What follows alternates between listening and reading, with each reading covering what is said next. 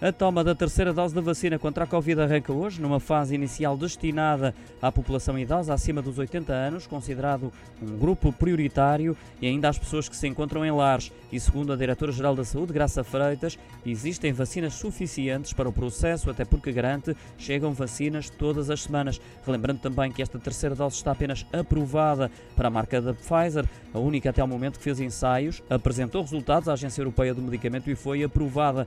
A Moderna já deu início ao mesmo processo e a expectativa de que seja também aprovada em breve. Ao programa Bom Dia Portugal, do Canal Público, Graça Freitas assegura também que estas doses de reforço podem ser administradas em centros de saúde ou em postos de vacinação, um total de 340 nesta fase inicial.